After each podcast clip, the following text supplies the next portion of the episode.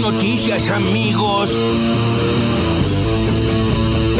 Que recorremos hasta el final el gobierno, pero que además queremos seguir construyendo futuro es la unidad. No se trata de vanidades personales. No estoy planteando una candidatura única de este espacio. Que sea Juan, Pedro o el ratón Mickey, pero un candidato para enfrentar los desafíos que tiene la Argentina para adelante. Pero también quiero decirles, porque todos ustedes son militantes políticos, todos ustedes sienten que lo pueden hacer mejor que el otro y entonces tienen deseo de participar, de competir. Creo que lo mejor para la Argentina y para el frente de todos es la unidad. Pero si se decide que haya paso, anótennos en las pasos. Ahí vamos a estar. Anótennos que también vamos a estar. Tengo la bola bien puesta. Y aquí también, como hay ganadores, hay perdedores. Y no solo perdedores locales. Aquí en Tucumán perdió la reta, perdió Burris, perdió Macri, perdieron todos los que han venido a acompañar la campaña de Junto por el Cambio. En Tucumán, Junto por el Cambio, perdió, fueron derrotados.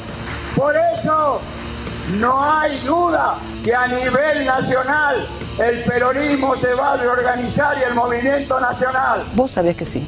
¿En tu caso vas a apoyar una candidatura en particular? Mira, yo voy a tratar de hacer una lista única en el distrito Corrientes, pues que cada correntino elija quién le parece que sea el mejor candidato de nuestro espacio político a presidente de la nación en el caso que no logramos tener una sola lista. Me voy con la idea de tratar de unificar la lista de Buenos Aires y tener una sola lista a presidente y vicepresidente de la nación. La Argentina es un país libre. Este gobierno en particular está en la estratosfera, no, no, no, no tiene rumbo. No. no he visto gobierno más ineficaz que este, siendo gobernador, eh, deambular por los ministerios, están seis meses para tomar decisiones. Mirá que son peronistas, ¿no? Yo a algunos les dije, si ustedes parecen radicales, pero nosotros los radicales somos de la vuelta muchas veces, ¿no? Y a veces poco ejecutivo. ¿viste? Y le decía, si ustedes parecen radicales, de joder, no resuelven las cosas. Es sinceramente lo que siento. Hablé con Claudio Poggi y es el nuevo gobernador de San Luis. Después de 40 años hemos logrado un cambio en San Luis. Y están en una elección muy confusa, con muchas trampas en Tucumán y estamos haciendo una gran elección en Tucumán. Todavía no se sabe un solo número en Tucumán y durante todo el día ha sido una batalla contra una lógica política realmente terrible. Ahora dile, señora. ¿Cómo empezó tu historia con, con Argentina? Toda la familia de mi mamá es de Argentina, siempre vivieron allá. Y la familia de mi papá en España y bueno, por circunstancias de la vida vinieron a España a vivir, mi mamá, y conocí a mi papá y ahí nací yo y bueno, yo siempre estoy con la familia de mi mamá muy familiarizado, siempre apoyamos a la selección de chiquitos y... Es decir, que Argentina siempre estuvo en tu vida de alguna manera. Siempre fotos mías de chiquito la, en las redes, con la camiseta argentina, animando en los mundiales, siempre... Yo no dudé nada porque yo me siento argentino, porque soy argentino también y apostaron por mí antes y yo lo tenía claro. Una selección muy grande, una oportunidad muy, muy buena y toda mi familia muy contenta y me apoyó en minuto uno. Soy argentino, me sobran los huevos. Es la locura. Garnacho es argentino, loco, ya está. No tiene que dar más explicaciones. Sí, pero que soy argentinísimo. Joder. Joder. Que se me nota en el acento. Sí, sí, ahí explicando Garnacho en diálogo con Teis Sport, eh, con Gastón Edul, por qué eligió la selección argentina, ¿no? En definitiva, eh, ya está convocado por Scaloni, está Sí. ahora en la, en la gira que está haciendo la selección argentina, campeona del mundo, allá por Asia. Y Garnacho juega. Sí, claro. Y bueno, hablará como español, pero es argentino, Eh, sí. Además la rompe, ¿eh? Sí, dámelo. Así que dámelo. Dámelo siempre, dámelo siempre. Bueno, Patricia Bullrich festejando en Mendoza, allí con, con el radicalismo, con Cornejo y demás, los triunfos en San Luis, en, en Corrientes y demás, donde en realidad estaba festejando la reta. Sí, claro. Eh, y se quiso como colgar de esa también y. Claro, y que no te- aparte, no te aparte, toca esa, ¿eh? justamente, como es lo que todos marcan, que era, que era peronista, que fue gobernador Rodríguez- qué sé yo, y la renta dice, y yo soy el que quiere incorporar peronistas. ¿Se No, al- al- y al margen de, de- de lo que pueda ocurrir, eh, ya empezaron con el viejo truco de poner en dudas los resultados, ¿no? Eh, Ay, sí, sí. Ya, Están no. haciendo trampa. Pero además, ayer les fue bien, digamos, ganaron algunas elecciones. Ponen en duda, la única que ponen en duda es la, la que estaban perdiendo, la de Tucumán. Es como. Y eh, también es la única que es provincial. Porque ahora se- se sí. lo- no vale nacionalizar salvo que los resultados le gusten a ellos.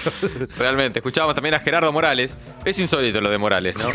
Para criticar al gobierno de Alberto Fernández y cuestionar que están en la estratosfera y, y cosas hasta en las que podemos coincidir, que tardan seis meses para tomar una medida y demás, dijo, parecen radicales. Dicho por el jefe de los radicales.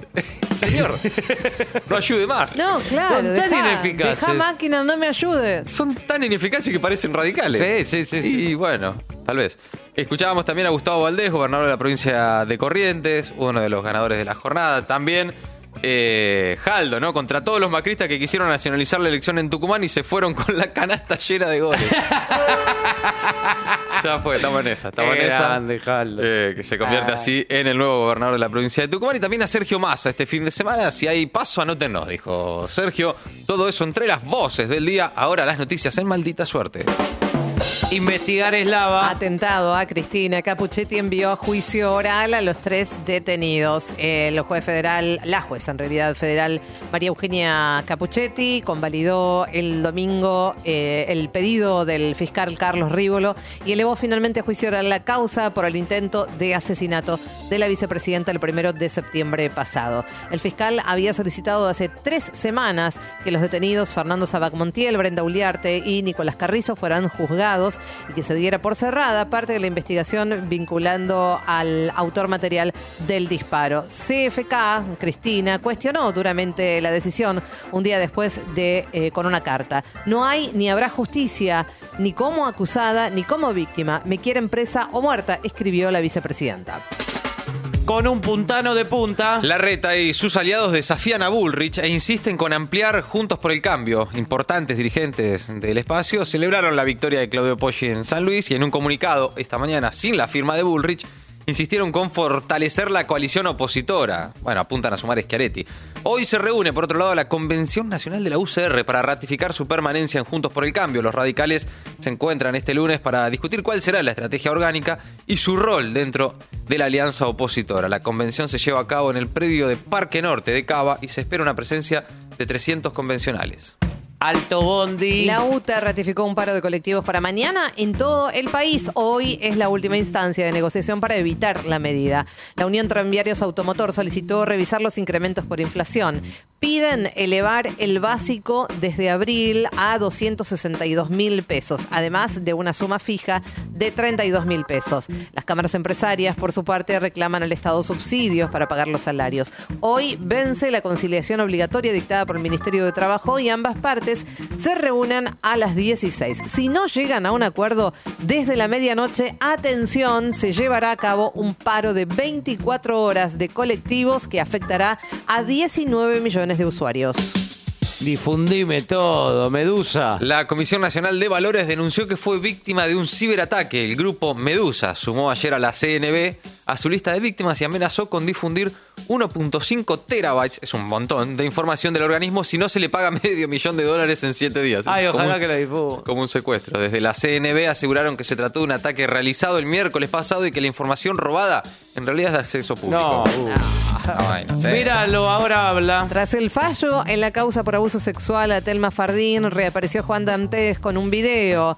Eh, le agradeció a Dios por cuidar a sus seres queridos durante el juicio y a la gente porque no se quedó en un solo relato. Además aseguró que el fallo absolutorio es claro y contundente. Telma Fardín remarcó que todo es un mamarracho porque el actor no aceptó responder preguntas en el juicio y señaló que él sabe perfectamente lo que me hizo.